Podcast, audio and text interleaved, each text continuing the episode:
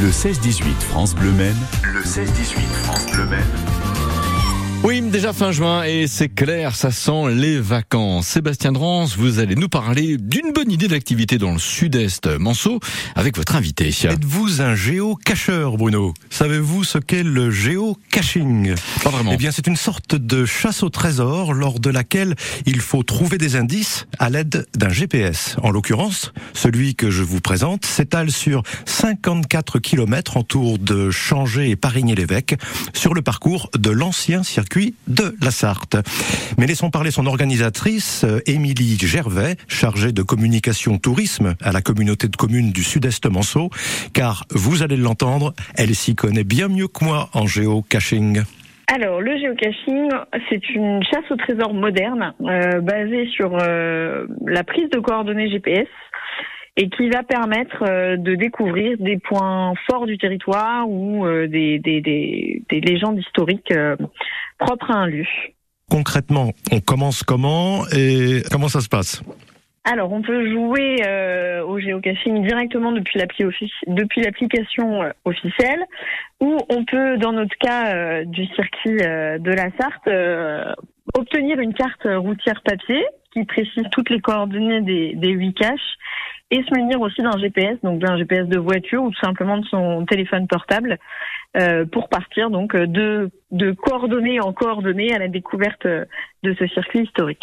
Parce que c'est ça le principe. Donc on a des coordonnées GPS, on doit se rendre à des sites précis, c'est ça? Et là, une fois qu'on est sur le site en question, qu'est-ce qui se passe? Alors, quand on a réussi à arriver au bon endroit, parce que ça paraît simple, mais ça ne l'est pas toujours, euh, on cherche donc traditionnellement une boîte. Donc cette boîte, elle peut être de toutes les tailles. Généralement, c'est précisé hein, pour pas laisser chercher des gens pendant des heures et des heures. Euh, nous, sur ce parcours, c'est des grosses boîtes qu'il faut trouver. Euh, donc une fois cette boîte trouvée, donc à l'intérieur il peut y avoir euh, des objets. Nous on a décidé de raconter la course, donc il y a euh, des explications historiques.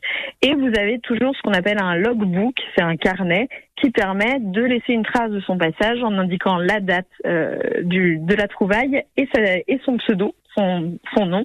voilà. Et donc sur nos caches, il y a une spécificité, c'est que systématiquement vous aurez une question sur laquelle il va falloir trouver la réponse, euh, bien retenir surtout la réponse, puisqu'en fait les réponses mises bout à bout vous permettront de découvrir la huitième cache mystère dont les coordonnées sont incomplètes euh, au début du jeu. Donc, c'est-à-dire qu'une fois qu'on a trouvé la première euh, boîte, qu'on a la réponse à la question, on va vers à la recherche d'une deuxième, puis d'une troisième et de, vous m'avez dit, sept à huit boîtes comme ça. C'est ça, il y a sept boîtes plus une mystère.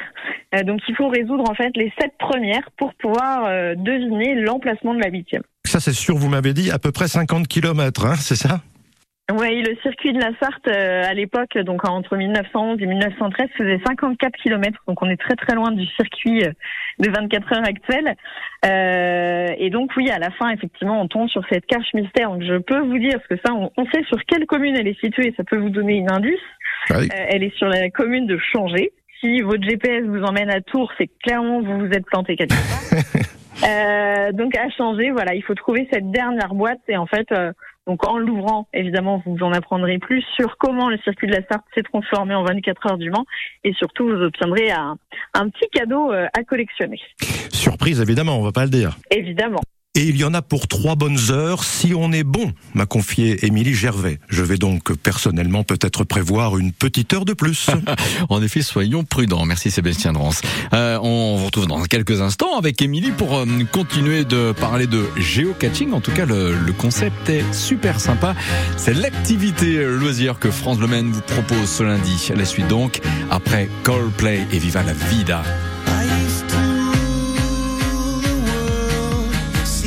Rise when I gave the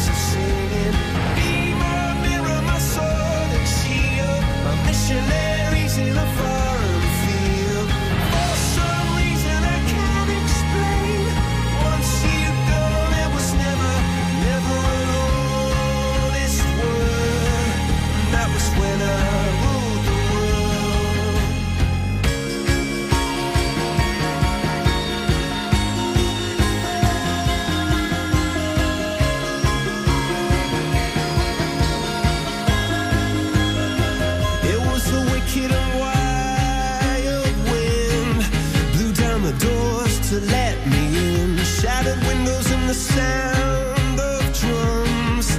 People couldn't believe.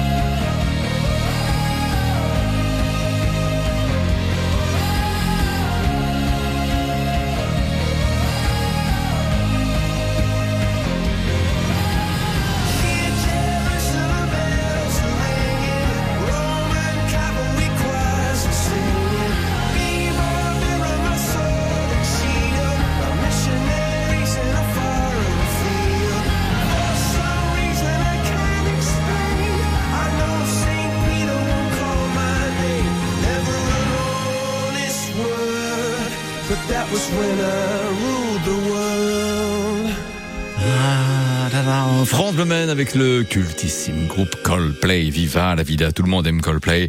Tout le monde aimerait aller à un concert de Coldplay. Pour l'instant, ils sont en tournée. Ce soir, ils jouent à Milan, voilà. Alors si vous pouvez pas aller à Milan euh, ce soir, bonne nouvelle, ils vont rester en fait pour trois dates de concert à Milan au Stadio San Siro. Donc ce soir, après-demain 28 et également le, le 29 juin à toute phase utile. C'est bon de le savoir. Et le géocaching du Sud-Est Manceau a été lancé dans le cadre des activités du centenaire des 24 heures du Mans. Il a d'ailleurs attiré beaucoup de visiteurs à l'occasion de la course, y compris un public étranger. Mais ce n'est pas le seul géocaching qu'organise la communauté de communes du Sud-Est Manceau comme le précise Émilie Gervais, chargée de communication tourisme. En fait, euh, quand le département a, fait un appel euh, aux manifestations pour fêter ce centenaire euh, qui concerne, je pense, tous les Sartois, on s'est dit que tout le monde faisait déjà des rassemblements de voitures ou de passionnés, et il fallait qu'on qu'on sorte une autre carte du jeu. C'est vrai que nous, la spécificité du Sud-Est Manceau, c'est de créer des circuits de géocaching. Euh, on a déjà des circuits qui existent par ailleurs. On s'est dit, il faut qu'on trouve un circuit à créer en lien avec la course automobile. Et en fait, nos recherches dans les archives nous ont amené à découvrir qu'un circuit euh, euh, est passé sur trois de nos communes, donc entre 1911 et 1913. Et on se dit, bah voilà, un circuit automobile, on va le transformer en circuit de géocaching. Dans le sud-est Manceau, vous organisez d'autres euh, d'autres circuits de, de, ce type, toujours en géocaching Bien sûr, c'est des circuits donc qui se font à pied pour le coup. On s'éloigne de la course automobile, c'est plutôt des circuits qui se font à pied et qui se basent sur un personnage historique de la commune, qui permet en fait de découvrir l'histoire de la commune et le patrimoine de la commune concernée au travers des, les, au travers des yeux d'un personnage historique. Qu'on a déjà un circuit sur Saint-Marc-d'Outillet qui raconte un peu le patois de la Sarthe et euh, notamment les deux guerres euh, mondiales. Et on a aussi un, circuit pour l'instant à Parigny-l'Évêque euh, sur une grande famille de notables et ça nous permet de parler de littérature parisienne, de guerre mondiale et, et d'héritage euh, farfelu. Donc euh, Parigny-l'Évêque est très sympa à faire et on aura changé aussi qu'aura son circuit d'ici la fin de l'année. Donc ça c'est une bonne idée de, de sortie pendant les vacances. Évidemment tout ça ça se fait en famille, ça se fait entre amis. Ça se fait euh, très bien en famille. Je suis moi-même euh, maman de deux jeunes enfants et je vous assure que quand il y a un but et un trésor à trouver, il marche beaucoup mieux que quand il n'y a rien du tout.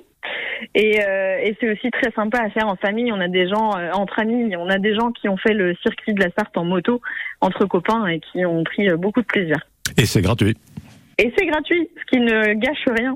Voilà Bruno, vous savez désormais tout sur le géocaching. C'est tentant, non? Le géocaching, oui, absolument.